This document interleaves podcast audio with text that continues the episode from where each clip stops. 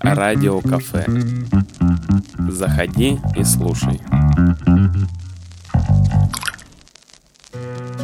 Добрый день. У микрофона Анжелика Лукина. Приглашаю присоединиться к разговору на чемоданах. Мы на конференции путешествий Караганда Travel Fest в Казахстане. Интересные спикеры, интересные участники и очень интересный опыт, с которым мы знакомимся сами и вам предлагаем сделать это же. Меня зовут Сагнаев Канат, являюсь путешественником ну и организатором клуба путешествия «Намат 4 на 4 Travel Club и также организатором хостела в Астане с одноименным названием «Намат 4 на 4». Расскажите, пожалуйста, вот об этом проекте. Каков путь? Сначала это было интересно лично самому. Сперва проявился интерес к изучению своего края, своей страны, исторических мест, географических мест.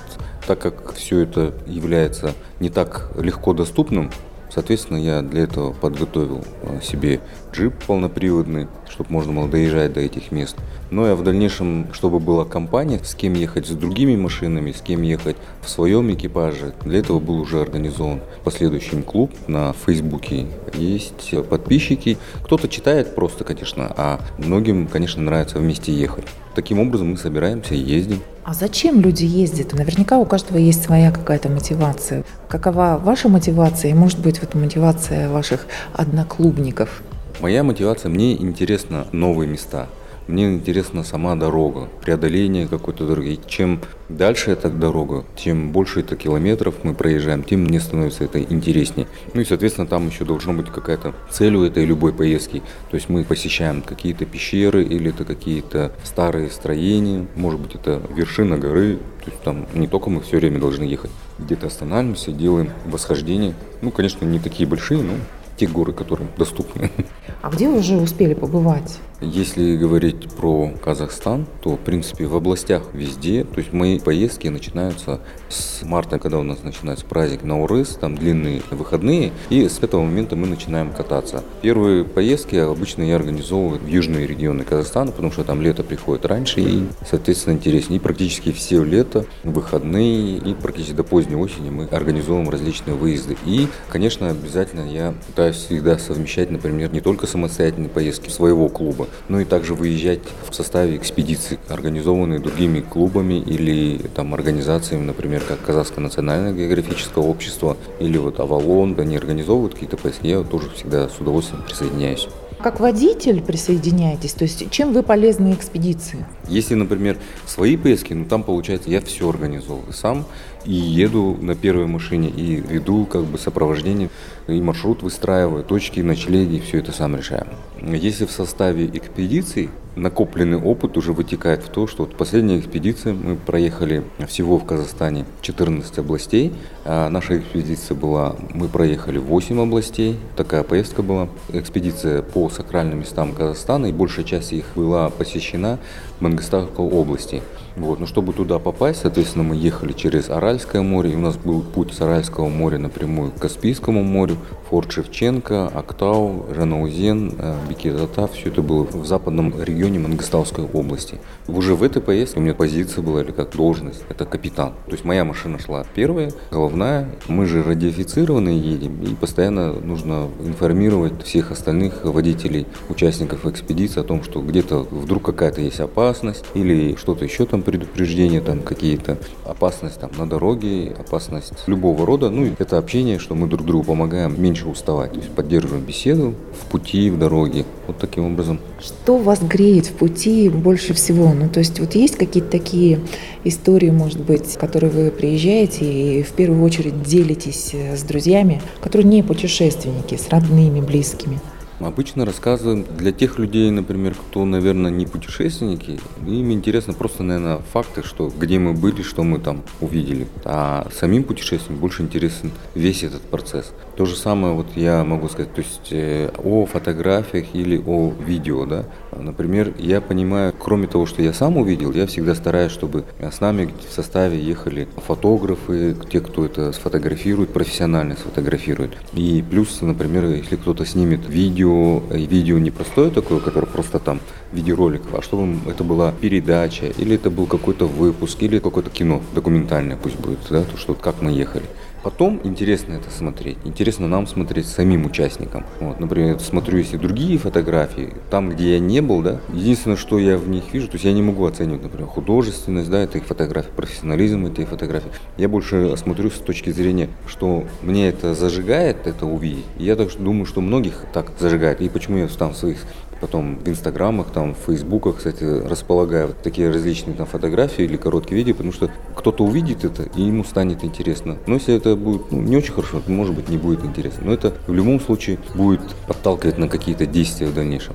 А когда, например, я смотрю свои фотографии или фотографии, сделанные моими же там коллегами, кто вместе в одной экспедиции был, ну, то есть то, что я не видел, да, как они это фотографировали, но они сфотографировали в той же поездке, если я это и знаю, ну, пусть даже не в той, а в тех же местах, где я уже был, вот тогда эти фотографии, они, э, кто-то, если видит фотографию, вот 9 на 12, большинство, когда обычную фотографию смотришь где-то, ты ее видишь всю эту площадь только 9 на 12, а когда видишь фотографию там, где ты был, или с твоим участием ты был, тогда видишь весь какие-то промежутки прям жизни своей вспоминаешь. Такая До живая этого, картинка, да? да? Это становится картинка да. намного больше, чем формат этой фотографии. И видишь, и вспоминаешь там и звуки, и вспоминаешь там действия, какие были. Если, например, там какие-то спуски, подъемы, броды, или там какие-то казусы в этот момент, там еще что-то, ну, это дорога. И вот эти фотографии или видео, они помогают это на уровне воспоминаний, это все это остается.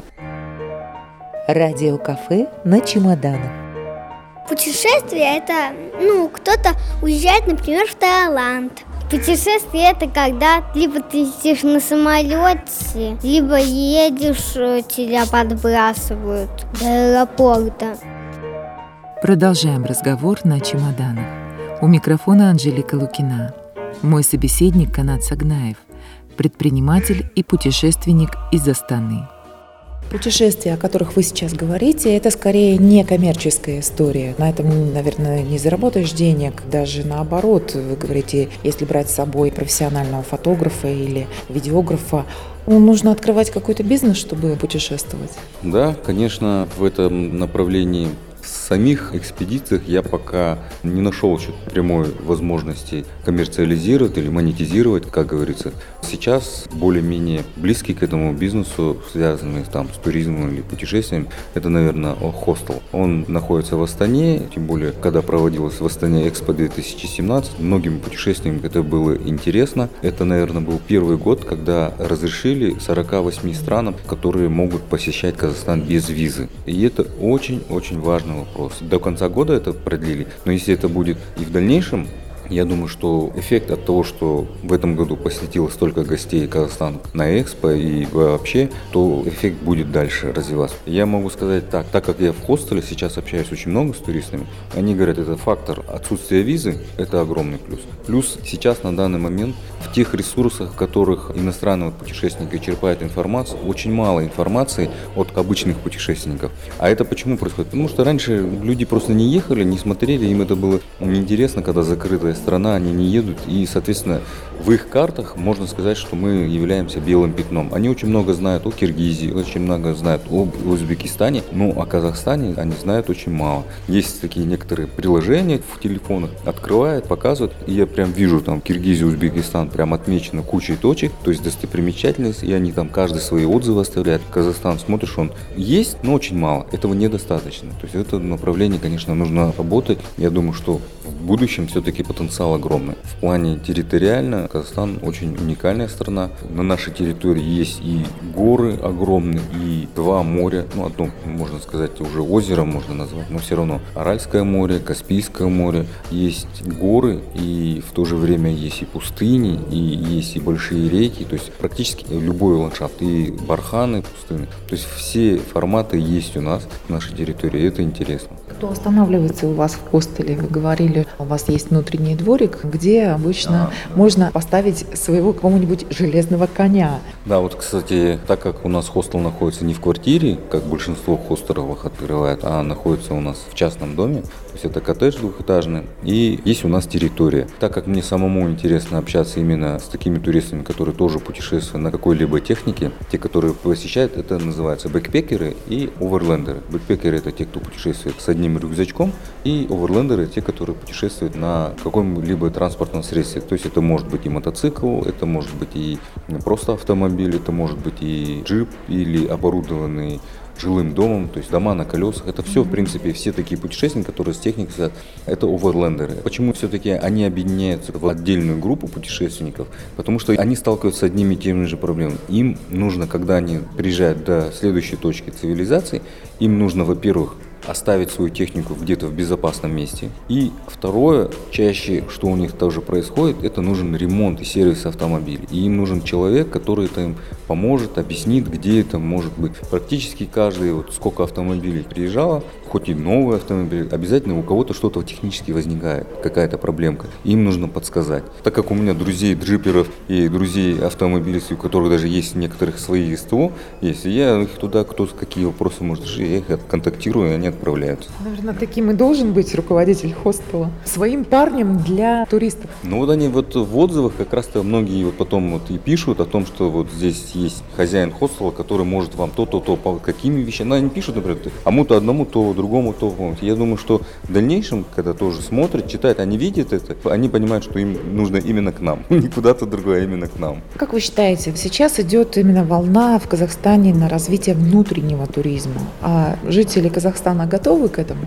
Я уже по внутреннему туризму катаюсь, так сказать, с друзьями из соцсетей, да, уже с прошлого года, и я скажу, что интерес у, у многих очень огромный, потому что многие начали понимать, что сейчас и в социальных сетях очень много информации появляется о том, что такие места есть красивые, такие места есть красивые. И они понимают, что это тоже хочется своими глазами все это увидеть, так же, как это было и у меня ранее, когда еще каких-то мест не посещал. И я скажу, если ездить целый сезон, все равно всего не посетишь. Я даже если в некоторых местах уже по 4, по 5 раз был, все равно что-нибудь ищешь, что-нибудь новое найдешь, что-нибудь новое увидишь, увидишь в другой момент, в другом свете, в другой компании, и все это всегда будет все равно по-новому. Практически ни одна, вот сколько мы катались, даже на одно и то же место вроде бы ездим, ни одна поездка у нас не была скучной. Но я обычно тоже сам, когда еду, обычно какую-то дополнительную где-то информация всплывает, что там есть, например, дополнительно какая-то интересная пещера, или, например, есть какой-то наскальный рисунок, петроглифы какая-то местность есть. Я это начинаю связывать, чтобы в следующий раз, ну, я, например, где-то какие-то моменты, наоборот, опускаю, что мы это, ладно, этот раз этот не посетим, но мы зато посетим вот это. И мы в круг завязываем, и каждая поездка получается практически уникальная. Спасибо большое за интервью. Очень интересно, увлекательно. Прям вот жизнь такая увлекательная. Прям хочется взять с вас пример. Я желаю вам развития бизнесу, успехов в дороге, в путешествии, чтобы ваши планы сбывались. У нас еще есть такой девиз «Пора в дорогу». Значит, пора. Спасибо, до свидания. До свидания. Радио кафе. Вкусное радио.